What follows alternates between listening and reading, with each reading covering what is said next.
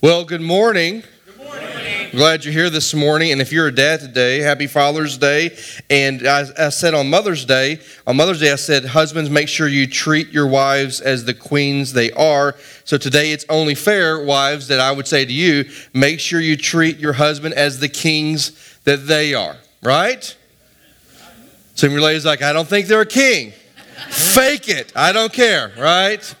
They deserve it. So hey, we're we're gonna we're back in this series. It's really kind of our summer series of blind spots. And if you've driven for any period of time, you know what a blind spot is in your car. And we've just said from the beginning that we believe that there's some spiritual blind spots that we've got to be aware of, and really some sins that really kind of find their way into our blind spot of life. And not the big sins like, like murder that we just seen kind of coming down the pike, but it's the small sins. It's the bl- sins of the blind spot that really kind of catch us off guard. And then we seem to tolerate them, let them linger, and quite possibly some of us tend to ignore those. And here was my contention from the first week. I believe it's those sins in the blind spot that have a longer lasting impact on a relationship with others and a relationship with God. So we've been talking about some blind spots, some sins that we need to be aware of, but also not just aware of them, but we need to begin to address them. So we've talked about gossip and we've talked about lying, and today we're going to talk about the blind spot of lust. Now, when you think about lust, lust is a sin that puts us all in the same category because there's not an individual in the room today that's an adult. There's not one of us in the room today that at some point in our life have not had to deal with the struggle or the sin or the temptation of lust. All of us are on the same page with that. And what you all know, what we all know is this is that lust is a battle, isn't it? It's a battle in our minds, it's a battle with our eyes, it's a battle in our heart. Lust is a battle that all of us face in our minds, with our eyes, and in our hearts. And so today I just want to do two things. I want to talk about what is the truth about lust. Let's just be honest about it. And second of all, how do we deal with it? What do we need to do to deal with lust? And so instead of taking you to a multitude of passages like we've done the last couple weeks, there's just two that I want you to look at in this morning. The first one is found in 1 Thessalonians chapter 4, uh, we'll read verse 3 and 5. And so we're going to talk first off with about the truth about lust. Now, probably as I was looking at definitions on lust, the best definition I came up with was by from a pastor whose name is John Piper. You may know him, but here's how he defines lust. It's a sexual desire that dishonors the object and disregards God. Now, I want you to think about that for a minute. It's a, lust is a sexual desire, we kind of all know that, but it dishonors the object and it totally disregards God. Now, where he kind of got that definition is out of First Thessalonians. It says this in verse 3 this is the Apostle Paul writing. He says, For this is the will of God. Now, how many of you have ever had that moment in your life where you're like, I really want to know God's will for my life? You, anybody? Let me see your hands. Okay. There's some of you not quite sure you want to know God's will. That's, I guess that's okay. But there's a moment. In fact, I remember as a student pastor, all the time kids come to me, oh, I just want to know God's will or I go to college and all this stuff. This passage tells us what God's will for our lives is. Here it is. This is the will of God, your sanctification that you abstain from sexual immorality, that each one of you know how to control his own body in holiness, not in the passion of lust like the Gentiles who do not know God. So here's what Paul says out of the gate. Here's God's will for your life. Sanctification. That's a big church word. I know that. Here's what it means is that every day you become more like Jesus. Every day you let God refine you and mold you and shape you so that you can become more like Christ. God's will for your life, first and foremost, is that you would reflect Jesus Christ. That's His will. Now, here's why that's important for us. Because most of us will get caught up in wanting to know God's will for a certain area of our life when we're not doing the God, God's will that He's already told us about. Like some of you go, I just want to know what God's will is where I go to college. I just want to know what God's will is about what my job opportunities. I just want to know what God's will is about this person, should I marry him or not? And here's what I would say to you with a lot of love in my heart. Until you start doing God's will that He's already told you, you're probably not going to figure out the rest of that till later. Because we're not going to do what God's already revealed. How in the world are we going to do what God hasn't revealed to us yet? God's will for our life is sanctification, to be more like Christ, which the opposite is true, Paul says, that you abstain from sexual immorality. In other words, it's also God's will that if He wants us to be sanctified like Christ, that we would abstain from sexual morality. Now, why would Paul say this? Obviously, because the church of Thessalonica was wrestling with this. He wasn't just randomly go, hey, today I think I'll just talk about sexual morality. And he starts pinning it. No, obviously the church of Thessalonica was struggling with sexual morality. And he says, listen, here's God's will for your life be sanctified, be like Christ. Let your life reflect and be molded into the image of your Savior. And consequently, his will is that you abstain from all this sexual immorality. And then Paul does something amazing. He tells us how they're to do that. He says, To each one of you, know how to control his own body. Now, there's, if, there's, if there's one thing I think we've got to think about this morning, Scripture is clear over and over and over again about self control. Now, most of us do not exhibit self control, right? That's why we go to buffet lines, right? We don't exhibit self control.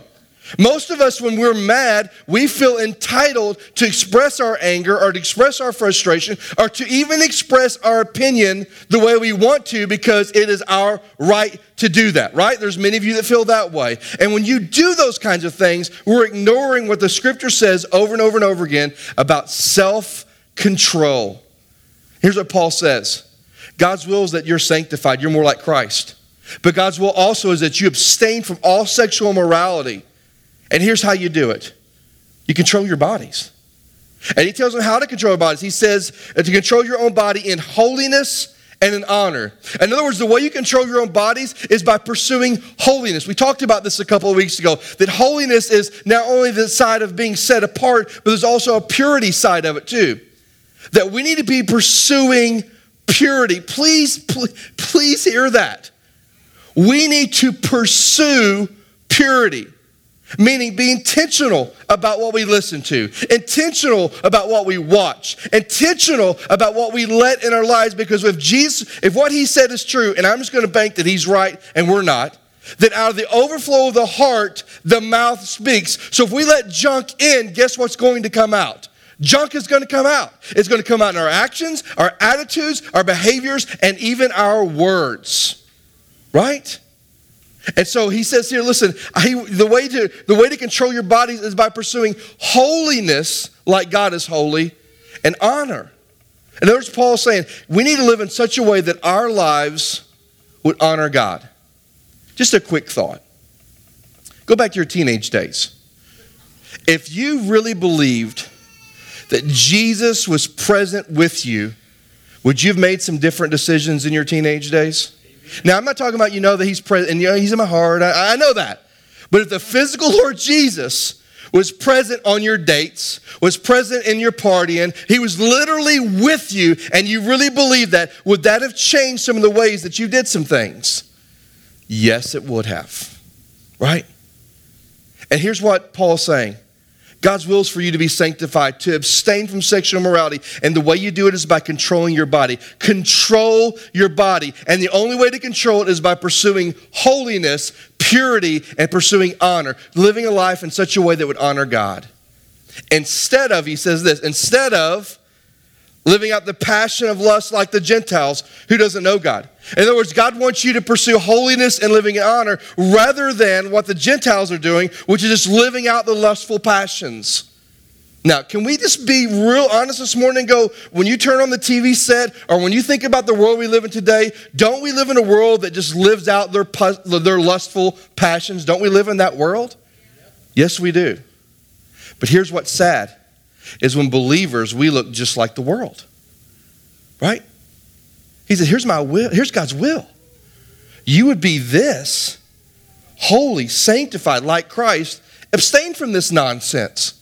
Control your bodies. Pursue holiness. Pursue honoring God. Don't pursue living out your lustful passions like the world does. What Paul is trying to say is this God has called us to be holy, not called us to be impure. And they obviously wrestled with that.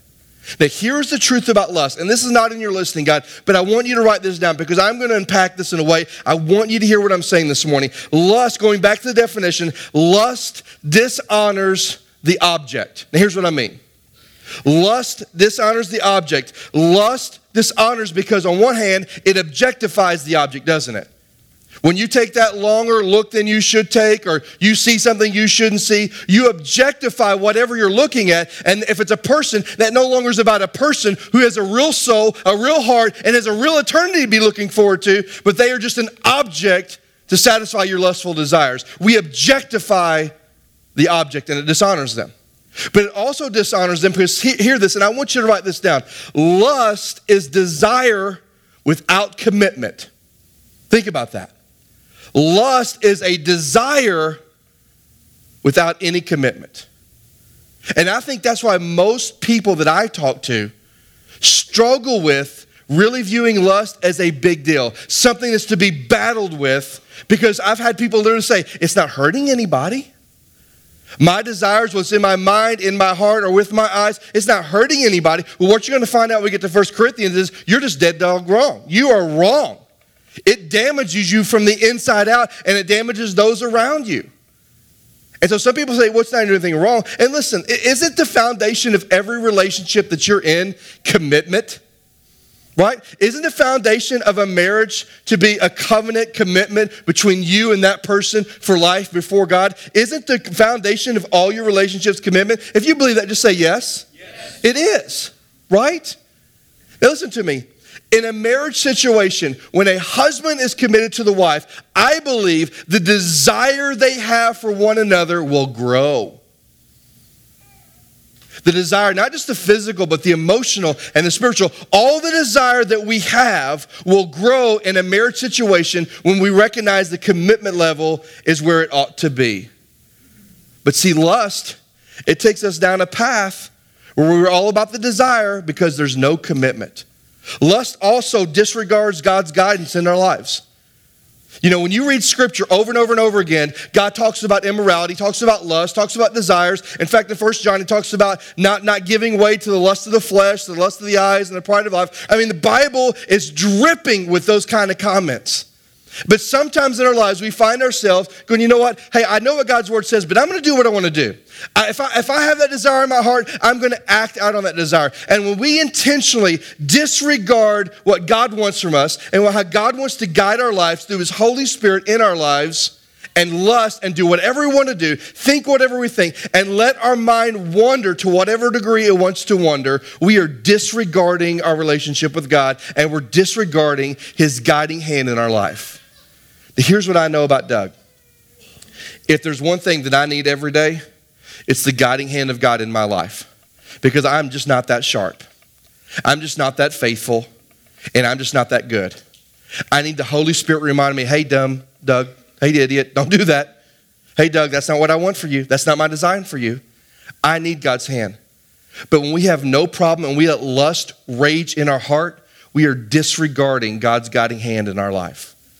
But let me tell you one more thing about lust. It's a truth about lust. And I want you to listen to this. Lust leads to sexual morality. Now, let me define sexual morality because the word that was used, is a phrase that was used here in Thessalonians, it's going to be used again in 1 Corinthians. It's the Greek word porneia. Porneia. It's where we get the word pornography. But the word literally means a physical sexual act. So it includes that of adult, adultery and that of fornication. You know what adultery is? When two people are married and one person steps out and has a physical encounter with someone else. And sometimes we even talk about emotional affairs or emotionally they commit adultery. But this word porneia, sexual morality, deals with a physical act that would include adultery or fornication. Fornication is those who have sex outside the framework of marriage that aren't married. Now listen to me lust never just stays lust. The mind, the heart, the eyes never just stay with the wandering.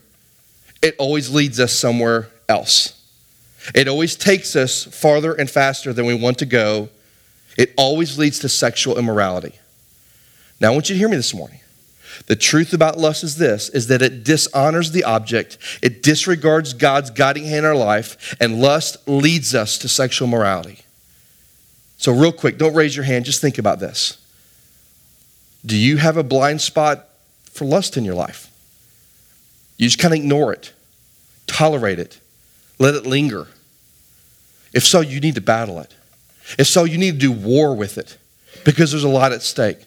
So, what do we do? How do we deal with lust? 1 Corinthians, if you have your Bibles, I want you to turn here. 1 Corinthians 6, and I want you to underline and mark because this is one of my favorite passages of Scripture. 1 Corinthians chapter 6, verse 18. What do we do about lust? And I'm going to give it to you in a word after I read 1 Corinthians 16, verse 18, the very first line. Flee from sexual morality. So, what do you think God wants us to do when we're faced with lust and sexual morality? What does God want us to do? Say, what does he want us to do? Flee. Say, say like you mean it now. Flee. Flee. I have in my notes, run, baby, run. That's what I wrote down. right? Run, baby, run. Because there's a part of us that most of us that we, we, we maybe we're aware of the blind spot, but we do let it linger because we think we can handle it. And Paul says, you can't handle it. When you let your mind and your heart go down that path that's going to lead you to sexual morality, you need to flee, baby, flee. You need to get out of Dodge because you, in your own strength, on your best day, with your best effort, you can't handle it. You can't. Well, Doug, I'm offended by that. Well, I am too, but we're just not very strong. That's why we need the Holy Spirit because He can handle it, He can give us strength. And Paul says, listen, when you're faced with a moment of sexual morality, whether it's lust or an affair or adultery or fornication, whatever category you want to throw out there, flee, run from it. And then Paul does something awesome here, and I want you to write this down because this is a big part of the message today. Paul gives us three reasons why we're to run. He gives us three reasons why we're to flee, and the first one's found in the last part of 18. Flee from sexual immorality because every other sin a person commits is outside the body, but the sexual immoral person sins against his own body. First reason why he tells us to flee is because sexual sin impacts our very soul. Now, every sin is a sin, right? All sin is equal in the eyes of God. There's only one unpardonable sin, and that's those who die and leave this earth rejecting Jesus. It's called the unpardonable sin. That's the only sin that's unforgivable because when you die, then the judgment, it's all over with. There's no more do overs, there's no second chances after you die. That's it. You either go to heaven or you spend eternity apart from Christ. But other than that, sin is just sin. But Paul says all other sin is outside the body. All other sins is the things you just kind of commit with your actions, but there's a sin that's inside the body that affects the total man, that affects everything, that affects your very soul. And he says it's sexual morality. See, sexual sin impacts our soul, it impacts the very essence of who we are. Now, one thing we all know, just adults, and I'm going to use some discretion with what I say, so you don't have to, uh, awkward conversation with the kids when you get home. But the thing about this, we all know that, that we all were created with those sexual beings, right? All the urges and desires that God has given, those are God given, right? I remember being a teenager thinking that I was some weirdo that had all these thoughts. And, you know, there's a lot of teenagers that think that. There's a lot of teenagers think that the way I'm wired, you know, something's wrong with me. Listen, the desires and the urges are God given, but they're only to be acted within the framework of what? Marriage. Now, listen to me. When those desires and urges and cravings and longings in the framework of marriage, that is blessed by God, that is ordained by God, and that is beautiful in the eyes of God. But when it occurs outside the framework of marriage, it damages the soul, it damages you. Now, hear me. I can always tell, when I was a youth pastor, I could always tell when a young lady or young man had experienced more than they should have experienced physically. Because when they break up, whether it was they were dating a month or they were dating a year or they were dating six weeks, whatever it was, there was always an emotion. I mean, like, I mean, like crying. Like, I mean, like they need like three boxes of Kleenex, like sobbing kind of crying. And you know what I learned early on in my ministry is this: is because they'd experienced what God wanted to bless, but they experienced it outside the framework of marriage, and now it's tearing them apart. See, when two become one, it's like taking two pieces of paper and gluing them together. And when you try to separate that paper after it's glued together, what's going to happen? It's going to tear it up. And that's what happens. See, in the framework of marriage, all the desires, urges that God has given us is beautiful in the eyes of God. It's ordained by God, and it's, in, it, God wants us to enjoy that. But outside the framework of marriage, it damages our very soul. And many of you know what I'm talking about. Sexual sin drives our impulses like no other sin. But sexual sin also destroys like no other sin. Let's just let's just know we all know this. We've all had people we've known, people that we looked at go, man, their, their marriage is awesome and it's, and it's and it's going well, and then some kind of immorality happens and it destroys the marriage. And we go back and we go, oh my gosh, how did that happen? I mean, they, they loved the Lord and they loved each other. Listen, it, it's not an indictment the fact that they hated God and hate each other. It's a reminder that lust leads us down a path and it's sneaky and it's deceptive and it gets us to a place that it opens the door for the wrong things to happen. In a moment's notice, you can lose your marriage, you can lose your family, and you can lose your friends if you let immorality creep into your life. In a moment, it can happen. I've seen it way too many times. See, sexual sin will destroy like no other sin. It will destroy dating relationships, it will destroy marriages, and it will destroy homes. It is a big deal. But let me tell you something else about sexual sin. It not only destroys like no other sin, but it ruins our understanding of intimacy like no other sin. Now, let me define intimacy. Uh, several years ago, I read a book called The Seven Checkpoints. It was for teenagers, but it was written by Andy Stanley. And here's how he defines intimacy intimacy is to fully be known and to fully be known by somebody without the fear of rejection. So to fully know somebody and to be fully known by somebody, and there's no fear of rejection in us. I mean, isn't that how God loves us? Isn't it the intimacy we have with God that He knows all my junk? And I'm on a path of knowing Him, yet He still accepts me. He doesn't reject me. That's intimacy. Now, what does that look like in a marriage? Well, Jesus quoted Genesis 2:24. He said, "For this reason, a man will leave his father and his mother, and the two will unite and become what? One what? Oh, come on, become what? One what? One flesh. Now, some of you go, this is going to be a great Father's Day message now, right? You're thinking, you know, now listen, the one flesh, we have a narrow minded view of what that means. In the Hebrew, it means an intermingling of the souls, the oneness. So, physical coming together isn't just physical, it's spiritual, it's emotional, it's mental. It's literally two individuals completely becoming one.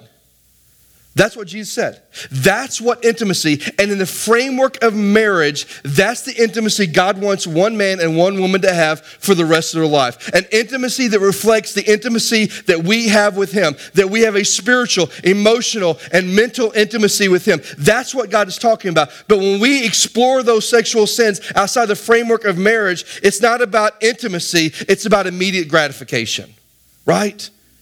And see, lust and sexual sin ruins our understanding of biblical intimacy. The point I think Paul's trying to make in this first part is this is that sexual sin impacts your entire being and listen to me, it is destructive. In the moment do you think it's destructive? No. But it is.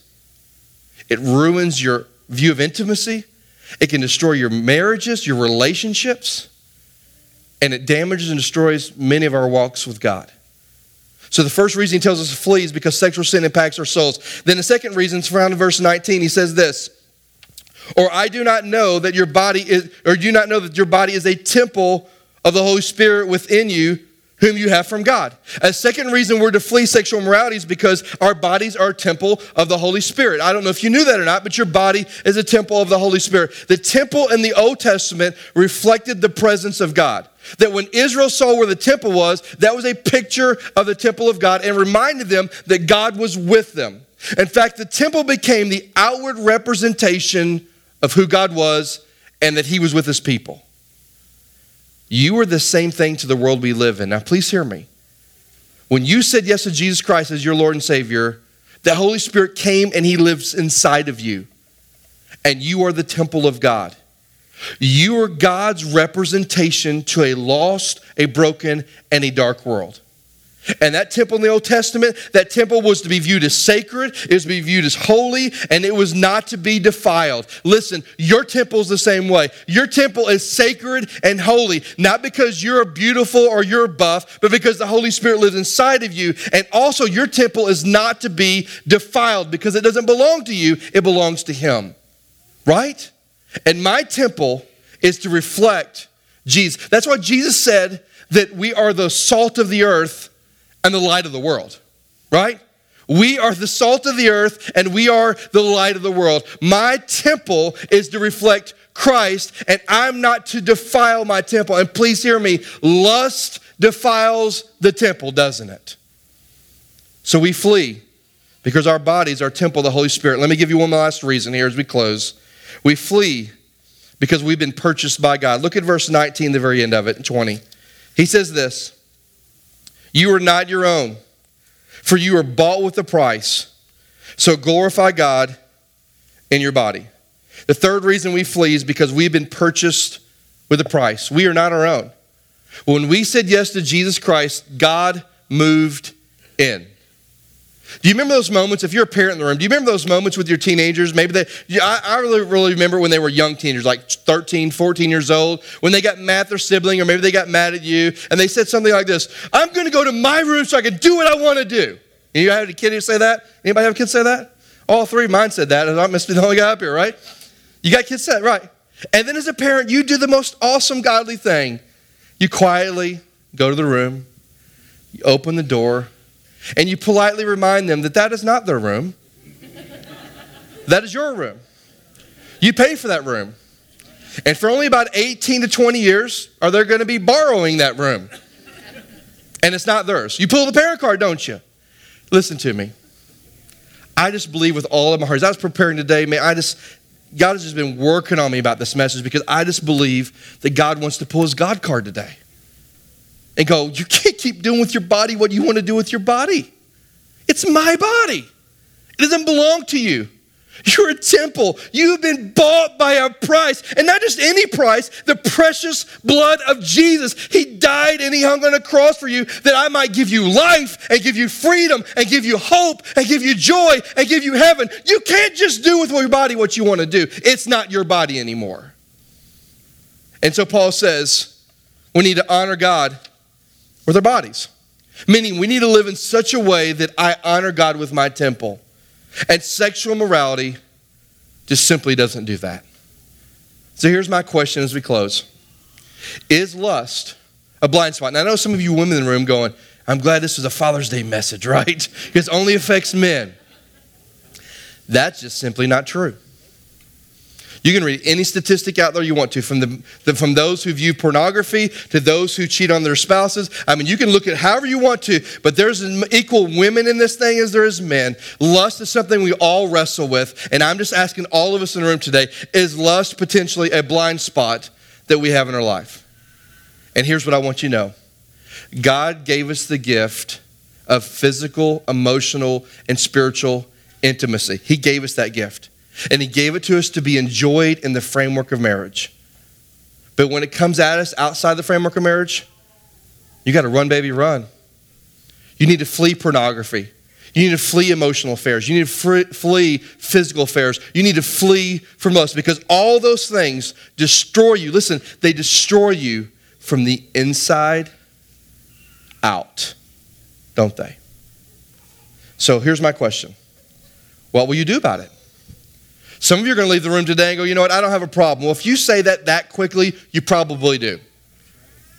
What are you going to do about it? Are you going to go home and decide that you're going to filter the things you listen to, you watch, and you read? Are you going to filter those things? And like, there's a ton of times. I mean, I've read a book, I think it's John Eldredge uh, several years ago. He says, for men, when you struggle, when a woman passes by you, when you struggle, or you watch someone on TV, bounce your eyes. In other words, bounce them. I mean, you may notice them, but get away from it. Flee from that thing. Walk out of the room if necessary. Throw the computer or your phone or the iPad in the trash. What decision you make? Because listen, lust always leads to sexual immorality. It never leaves you with just lust. It always takes you somewhere. And if you value your marriage, and if you value relationships, and if you value your home, you must make a decision of what you're going to do to protect yourself and to protect those you love from the sin, the blind spot of lust. So, what decision will you make? Will you let yourself off the hook? No, that's not that bad. Oh, will you be hardcore and create some serious boundaries in your life? I pray that you do the latter. Let's pray together. Everybody stand with me as we pray. Father, I thank you for today, and I know today that not necessarily a message we all want to hear, but I, I believe it is a blind spot. I believe it's that thing that, and God, I'm just going to be honest, I'm tired of the devil winning in this area. I'm tired of the marriages that are being destroyed. I'm tired of the relationships that are broken. I'm tired of consoling and counseling those because of this crazy sin of lust. God, I pray for those in the room that are believers that we would start doing battle and doing war today. War in our minds by transforming our thinking. War in our eyes by setting nothing vain in front of them. And war in our hearts by guarding them because it's the wellspring of life. God, I am tired of us letting the devil win in the area of lust. May we be believers that step up because we know that lust is destroying us from the inside out. It's destroying our souls, our hearts, our relationship with you, and it's destroying our homes. And God, I guess maybe on this Father's Day it is appropriate because I'm praying that some men will take some action. That the revival that may begin in their home begins with the man of the house, where you are working in them and moving in them to guide, to direct, and to lead their homes. God, I'm tired of lust winning. And if I'm tired of it, I know you're beside yourself. So, God, may we make some real commitments today as we consider how much you love us, how much you come after us, how much you forgive us, how much you love us. May we make some real decisions today about this blind spot of lust. God, be with us, move in our hearts, convict us of this sin. For us in your precious Son's name we pray. Amen and amen.